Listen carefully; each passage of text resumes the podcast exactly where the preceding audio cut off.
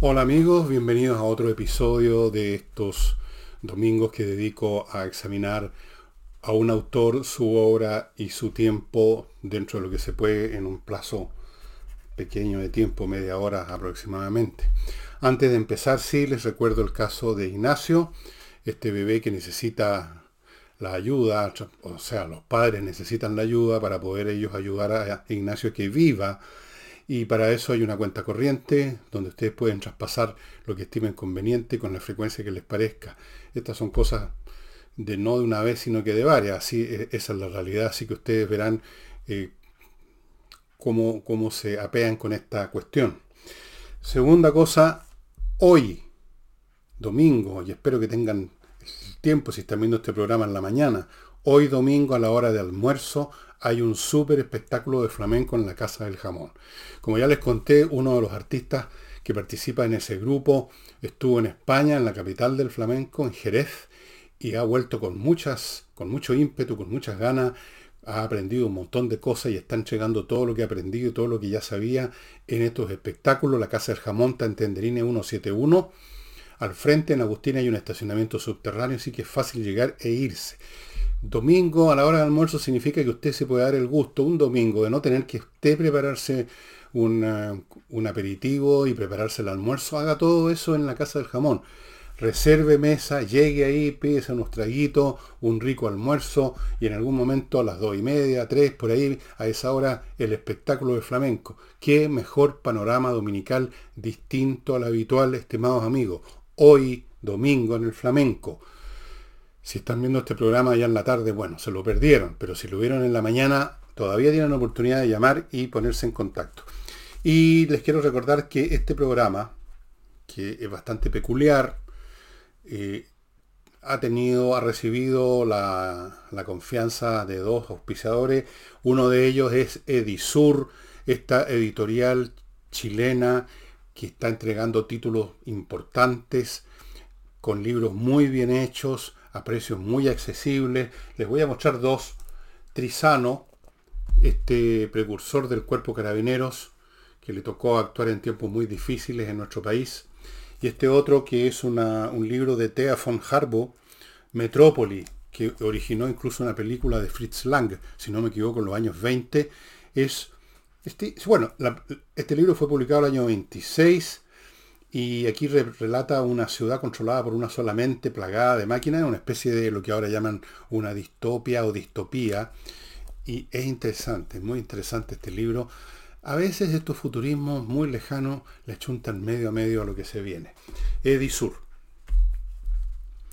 El autor que vamos a tratar hoy día es inglés finalmente. Yo tenía alguna confusión es inglés, se llama Olaf Stapledon o Stapledon, no sé cómo se pronuncia, nació en Inglaterra en 1886, plena era victoriana, y murió en 1950 en Inglaterra, o sea, a los 73, 74 años, la edad mía. Un personaje muy interesante y van a ver ustedes porque era hijo único, eh, de una familia de gente bien educada. Él se educó en Oxford, obtuvo una licenciatura en Historia Moderna en el año 1909, o sea, tenía 14 más 10, 23 años, y un máster en esa materia en 1903. Aquí ya tenemos un elemento que, que, distingue a Olaf Stapledon de la gran mayoría de los escritores, que como les he contado, y es cuestión que ustedes revisen sus currículums, rara vez terminan sus carreras, rara vez incluso estudian una carrera, las abandonan a medio camino o, se, o terminan la carrera pero no le dan pelota, desde luego no intentan obtener grados académicos, son, tienen otra mentalidad, pero Stapleton es diferente. Stapleton llegó a ser escritor más bien para expresar su pensamiento como filósofo que siendo escritor propiamente tal. Como les digo, máster en 1913. Todavía no escribe nada, en la Primera Guerra Mundial no participó en el frente como soldado por objeciones de conciencia, pero sí fue al frente como conductor de ambulancia, que era bastante más peligroso a veces que ser un soldado. En una de esas se tropezó con otro personaje muy importante que también actuó como eh, en las ambulancias, me parece que como piloto de ambulancia, que es el músico francés Maurice Ravel, fue piloto o chofer de ambulancia. Bueno, ahí estuvo, trabajó en ese servicio de ambulancia en Francia, que era el frente principal de la Primera Guerra, desde 1915 a 1919, o sea, siguió en eso después que terminó la guerra. Se casó con una prima australiana con la cual mantenía una relación epistolar de hacía mucho tiempo y tuvo con ella varios, un par de hijos. Siguiendo con su carrera académica, o sea, el hombre era de esos personajes que tienen un interés académico, primero que nada. En 1925 obtuvo un doctorado en filosofía en la Universidad de Liverpool. Hasta aquí estamos viendo un típico profesor, un hombre que eventualmente va a producir algún libro o va a hacer clases, va a producir algún paper que luego se olvidará. Y quizás ese habría sido el destino de este académico, porque salvo los grandes genios de una ciencia o un arte, el académico común y corriente desaparece un poco en la nada. Una rutina de alto nivel, pero rutina. Pero, y continuando con esta carrera académica, en 1929, el año del gran, de la Gran Depresión, que se inicia la depresión que hundió a todo el mundo en, en una situación muy difícil. Chile creo que fue uno de los que lo pasó peor. En 1929 escribió su Teoría Moderna de la Ética. Y hasta ahí llegó, podríamos decir, su carrera académica. Desconozco la suerte que sufrió este texto, Teoría Moderna de la Ética, si fue bien apreciado, si pasó al olvido, si nadie le dio mucha bola. El hecho es que, por algún motivo, en este momento es cuando Stapledon decide volcarse a la ficción y llevar como lo hizo, sus ideas, pues un hombre de ideas más que de imaginación, a la literatura. Y escribió un primer libro bastante exitoso que se llamó The Last and the First Man, el último y el primer hombre, que entiendo que hasta hubo una película en algún momento. Y con eso afirmó su situación. Desde 1945 terminada la Segunda Guerra Mundial, él viajó muchísimo, dando ya conferencias, es decir, tenía ya una claque derivada no de su carrera académica, sino que de su libro Last and First Man. Empezó a ser eh, convocado, como ocurre con escritores que tienen cierto éxito, empiezan a hacer, todavía lo vemos hoy en día, con más fuerza incluso, a, dar conferencias, hoy en día mucho con YouTube, pero eso. Y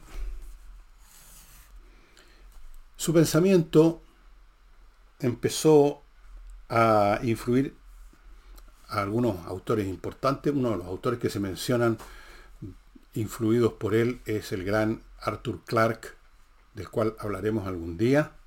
Pero antes de continuar con Olaf Stapledon e ir acercándonos a su obra maestra, de la cual ya les he hecho dado algunos aprontes, ustedes me van a permitir que les recuerde una vez más que este programa de domingo, que cuenta con una audiencia acotada de gente que le interesa la literatura y que por lo tanto un programa difícil de sostener, sin embargo ha contado con la, la confianza y el apoyo de Edisur y también de Oxinova, del cual voy a hablar en un momento más, que han confiado o simplemente desean hacer posible un programa de este tipo. Yo se los agradezco mucho.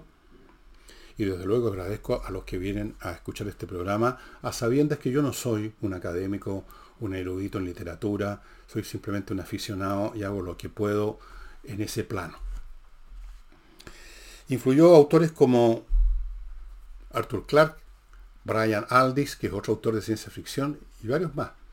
No sé hasta qué punto influyó en Isaac Asimov los influyó en el siguiente sentido, no en el estilo, en la manera de escribir, sino que en la dimensión que se manifiesta en una manera hiperbólica de su trama. Y de hecho, este libro donde se manifiesta esa dimensión gigantesca es El Hacedor de Estrellas, libro del cual Borges, el gran Borges, dijo lo siguiente, dijo, Hacedor de Estrellas es una novela prodigiosa, pero además, dijo Borges, es un sistema probable o verosímil de la pluralidad de los mundos y su dramática historia. Bueno, no fue el único libro, entre paréntesis, interesante que escribió. Aquí les voy a mostrar otro, porque el libro físico que tenía yo del Hacedor de Estrellas no lo podía encontrar, pero sí encontré este otro de la colección Minotauro, que es una colección que se especializaba, no sé si siquiera si, si, si existe esto de los años 60, 70, un libro muy curioso, Juan Raro. Juan Raro. ¿Qué tiene de raro este personaje? Hay que leer el libro para darse cuenta que la rareza tiene que ver con su mente. Este, este libro lo compré el año 71, estimados amigos.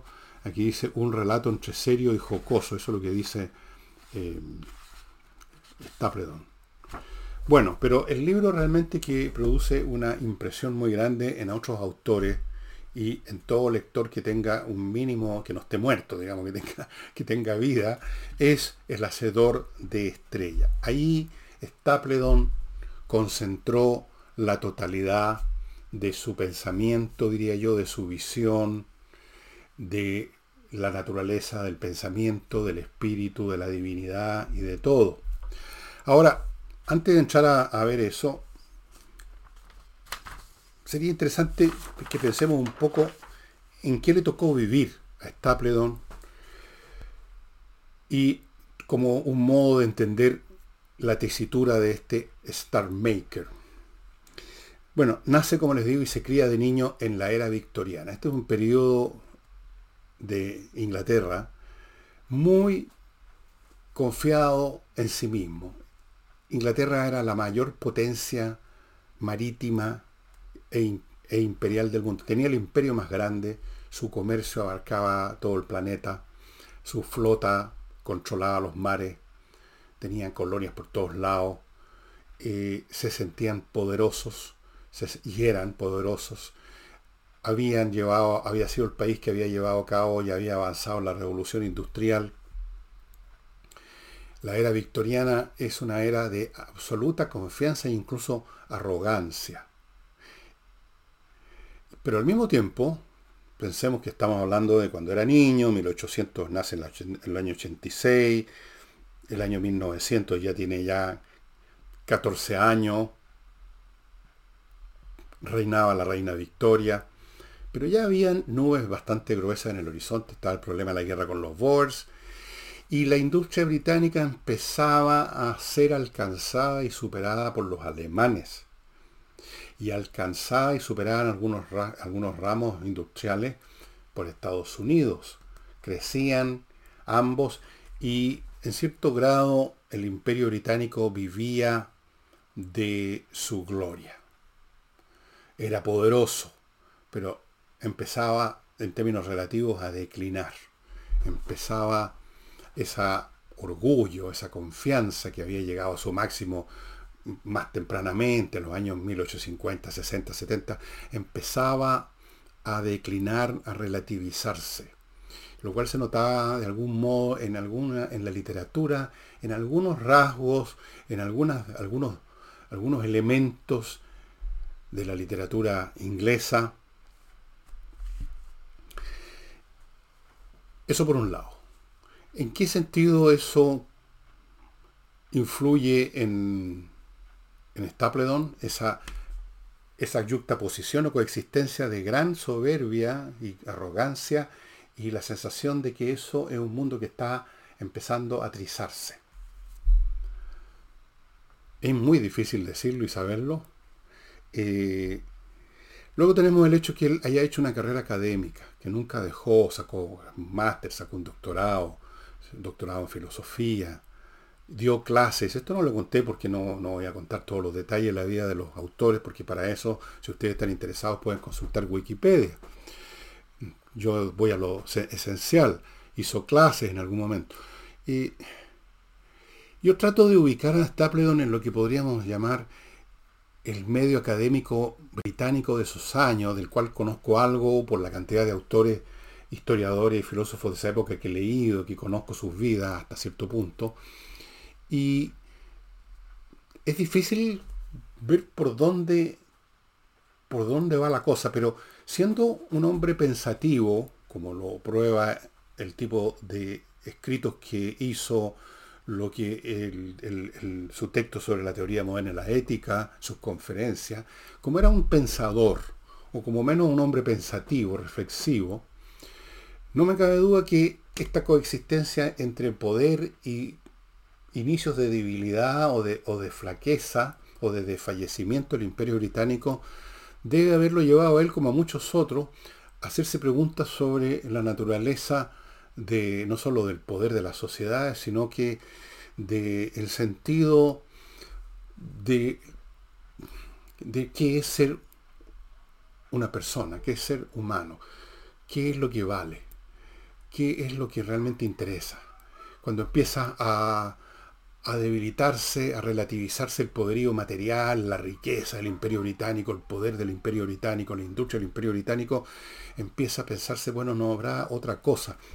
Y yo me imagino que Stapledon, como otros, como otros pensadores y literatos y artistas de su época, empezó a hacer una profunda introspección, a ir a eso que llaman el sentido de la vida y eso se manifestaría plenamente en, eh, en el hacedor de estrellas.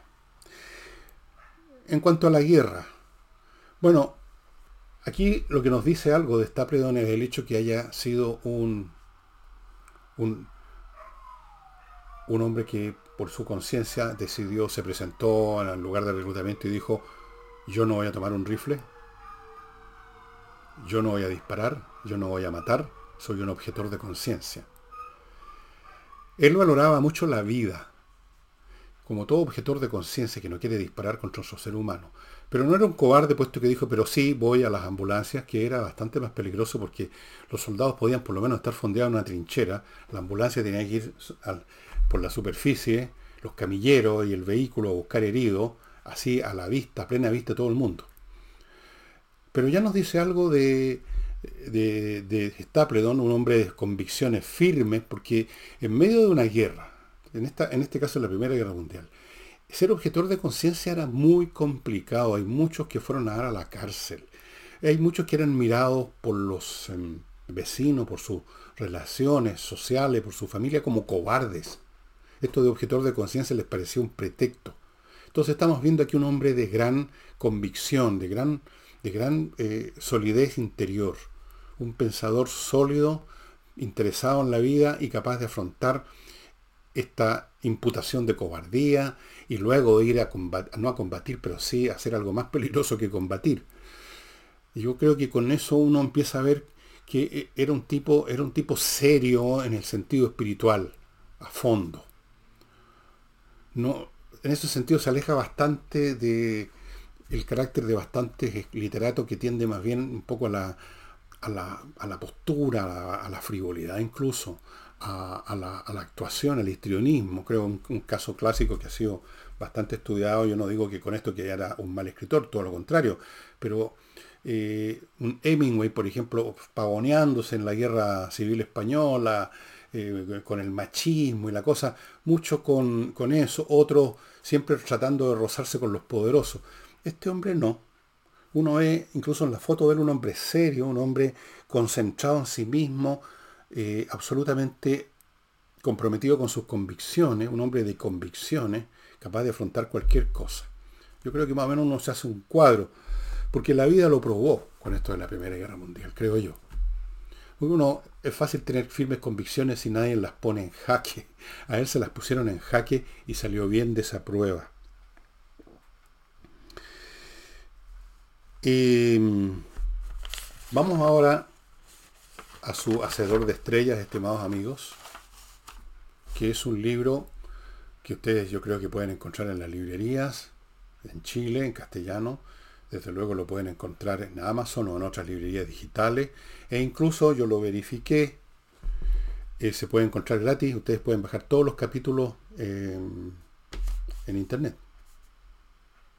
Ustedes simplemente en Google buscan eh, el hacedor de estrella de Stapledon, el texto completo y va a aparecer por un lado o por otro, si no quieren gastar. Pero es un libro que vale la pena tenerlo. Eh, la trama de El hacedor de estrella es un tipo que una noche se tiende un tipo meditativo, uno imagina Stapledon, se tiende eh, en el pasto, en una colina, a mirar las estrellas, a meditar en el sentido de la vida, que somos tan insignificantes en medio del cosmos, y de algún modo que no se explica y no tiene importancia, porque esta no es una novela de ciencia ficción en que haya que explicar mecanismos, de, es llevado, por así decirlo, un viaje mental, espiritual, no por la historia de la Tierra, no por la historia de nuestro sistema solar, desde el principio al final. Estamos hablando desde el principio que se crea el sistema solar, unos 5 mil millones de años más o menos. No la historia de la galaxia, ni siquiera la historia del cosmos, sino que de todo lo que jamás haya existido. Pero concentrándose este viaje en el tiempo y en el espacio en nuestra Vía Láctea, en nuestra galaxia, y empieza a avanzar por distintas locaciones donde hay planetas con vida inteligente y describe como la forma de vida de tales o cuales de estas civilizaciones, como si existieran, o sea, como si fuera un etnógrafo hasta no estuviera viendo una civilización de verdad. Es muy impresionante la imaginación que ahí sí desarrolló Stapledon inventando civilizaciones que existen en un momento dado en la historia de la galaxia, y esas civilizaciones coexisten con otras, y en un momento dado esas civilizaciones desaparecen, y él sigue avanzando en el tiempo y en un momento dado se encuentra con nosotros, nuestra tierra con nuestra historia humana y nuestra civilización, y también tenemos una trayectoria que también desaparece en un momento dado. Nosotros también somos un pestañeo en la historia de la galaxia y sigue avanzando, y sigue avanzando por el tiempo y el espacio. Y aparecen otras civilizaciones cada vez más avanzadas que se empiezan a conectar entre sí. Superan el espacio y el tiempo y se empiezan a conectar. Y poco a poco se empieza a crear una mente cósmica que involucra la inteligencia, el conocimiento acumulado de múltiples civilizaciones, no solo las que existen en un momento dado, sino que lo que ha quedado del pasado, porque nunca muere del todo, siempre hay una herencia que queda y alguien la recoge. Y esa mente cósmica, imagínense una mente que no es la mente de todas las inteligencias de un planeta o de todas las inteligencias de, de una federación galáctica, sino que de todo el cosmos, de todas las galaxias. Una mente cósmica. ¿Y qué busca esa mente cósmica? Les voy a contar qué busca la mente cósmica luego de recordarles, estimado amigo, el segundo gran sponsor que tengo en este programa, que es Oxinova, que trae este polvito que mezclado con un litro de agua más o menos en una hora o algo así se convierte en una colonia de bacterias que luego echado volcado ahí en los lugares más hediondos que hay en su casa por ejemplo, un pozo séptico, si usted vive en una casa sin alcantarilla, se acaban los olores porque estas bacterias aeróbicas destruyen las bacterias anaeróbicas que producen los malos olores.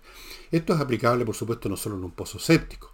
En una casa común y corriente hay muchos lugares donde se juntan malos olores, para que vamos a entrar en detalle.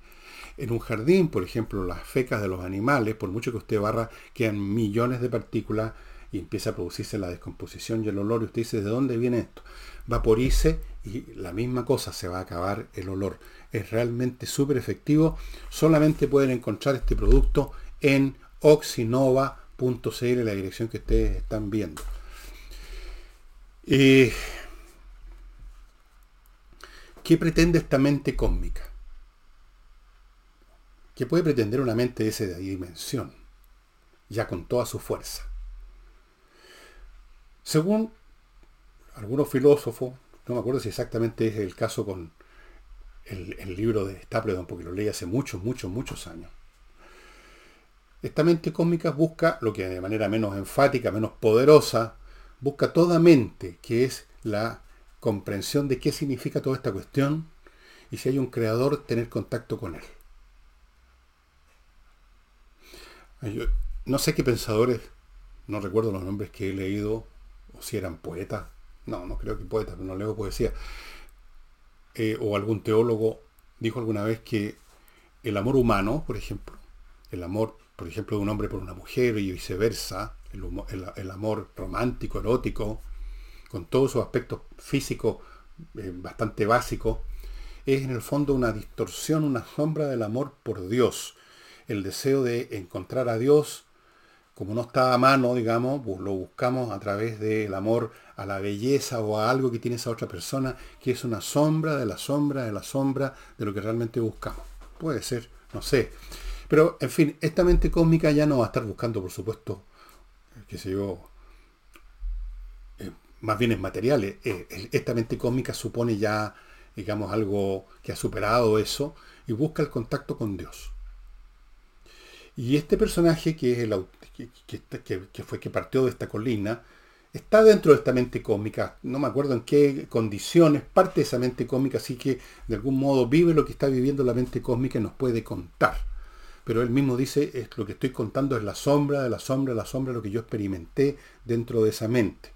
Y dice que esa mente finalmente en un momento dado se topa con el Creador.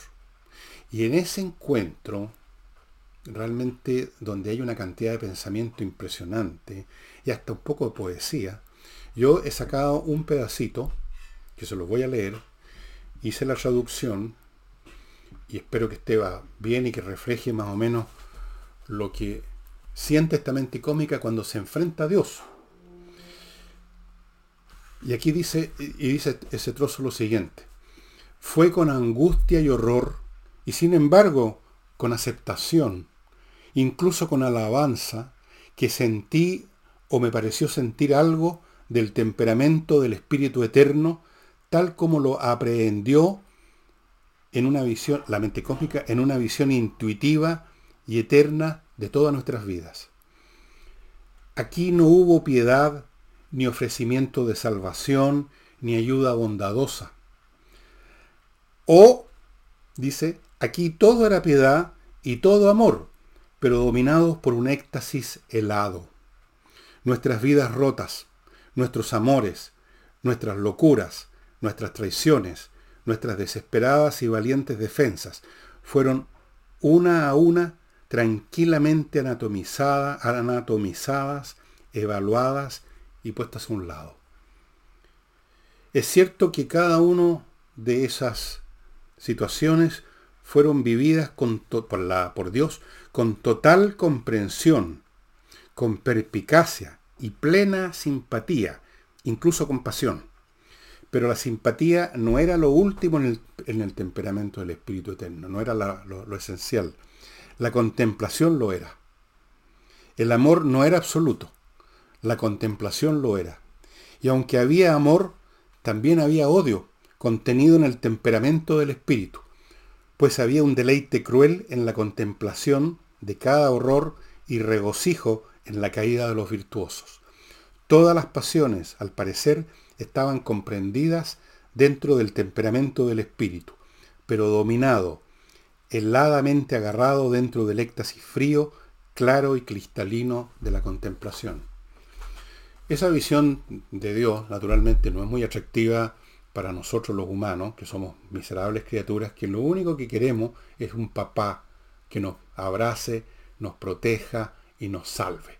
Toda religión en el fondo es una religión de salvación. Salvarnos de la vida, salvarnos del dolor, salvarnos de las penas, salvarnos del sufrimiento. Vivir en una especie de eterno estado de comunicación y amor con nuestros seres queridos, y con Dios, una cosa así, salvados para siempre, en el paraíso. Pero dice Stapledon que eso no es Dios. Dios comprende y entiende como nada, como nadie, porque son emanación de Él, estas criaturas que somos nosotros y nuestras pequeñas y miserables vidas, nuestros dolores y nuestras grandezas y bajezas, y las entiende mejor que nosotros mismos, que, que las estamos viviendo, pero no nos va a salvar, no nos va a rescatar, no nos va a premiar no nos va a decir, bueno, ya buen trabajo y ahora vámonos para el cielo. Simplemente vamos a desaparecer. Y en el fondo, si uno lo piensa un poquito más, nada se pierde. Del mismo modo que el sueño de todas que tenemos todas las noches es incluso una pesadilla, una cosa horrible que nos está pasando. Cuando despertamos desaparece y nada se pierde porque no puede perderse lo que no tenía otra sustancia que el que soñaba nosotros. Y en este caso, el que sueña o el que crea es el único ser real y todo lo demás, estoy siguiendo la línea de pensamiento más o menos de Stapleton, todo lo demás es como un fantasma, es como una voluta de humo o menos que eso. Entonces no hay nada por salvar. Eh, somos parte del juego divino que crea universos, porque él dice, este cosmos, con sus infinitas galaxias, es uno entre otros muchos infinitos cosmos que ha ido creando y cada creación recoge lo mejor que logró en la creación anterior. Es como un artista que va perfeccionando su obra y se llena de regocijo ante su obra. Pero así como alguien que crea una sinfonía o una pintura no está con la idea de salvarla, sino que de contemplarla y de satisfacerse con su obra, así el Dios de Stapledon muy interesante, pero les digo, les puedo contar este pedacito que es solo un pedacito del final, porque en realidad lo es claro, es una especie de apoteosis, pero todo lo demás antes, cómo se llega a esto, la historia del cosmos, de estas civilizaciones que aparecen y desaparecen, las tragedias de civilizaciones refinadas que desaparecen en un accidente cósmico, por ejemplo, la estrella que explota una nova y que se traga a sistemas solares completos, porque sí, Imagínense ustedes que estallara el sol y todo lo que hemos hecho los humanos, lo bueno y lo malo, las sinfonías de Mozart, lo que pintó Picasso, lo que pintó Rembrandt, lo que compuso Gershwin, lo que escribió Neruda, todo desaparece y queda nada, nadie va a saber de eso. Una tragedia inmensa. A menos que haya una mente cósmica que lo rescata y que finalmente le va a decir a Dios, pero ¿cómo? ¿Todo esto no significa nada? Y Dios, según Stapler, no le va a decir nada, sino que le va a hacer comprender vagamente que eso es parte del juego cósmico, que él ha entendido perfectamente esa sinfonía de Mozart, que ha entendido perfectamente esa poesía Neruda, que ha entendido perfectamente el sufrimiento humano, pero que eso forma parte del juego cósmico y que no tiene salvación, sino que tiene simplemente justificación y sirve de material para otra creación. Y con eso si no me equivoco, si no me he olvidado, el personaje que tiene esta visión con la mente cósmica se, resigna y acepta. Acepta haber sido parte de este juego y haber sido por un instante mirado por Dios y entendido completamente. ¿Qué mejor que eso? ¿Qué más quiere uno? En realidad. Bueno, una novela fantástica, estimados amigos, que yo les recomiendo fervorosamente que la encuentren y que la lean. Les va, a los creyentes les va a dar otros ángulos. Yo sé que los creyentes quieren un Dios que los proteja, que los abrace. Yo lo entiendo porque todos queremos eso. Aún los ateos, aún los no creyentes quisiéramos creer. Quisiéramos ese Dios salvador y desde luego lo es la razón por la cual los creyentes creen.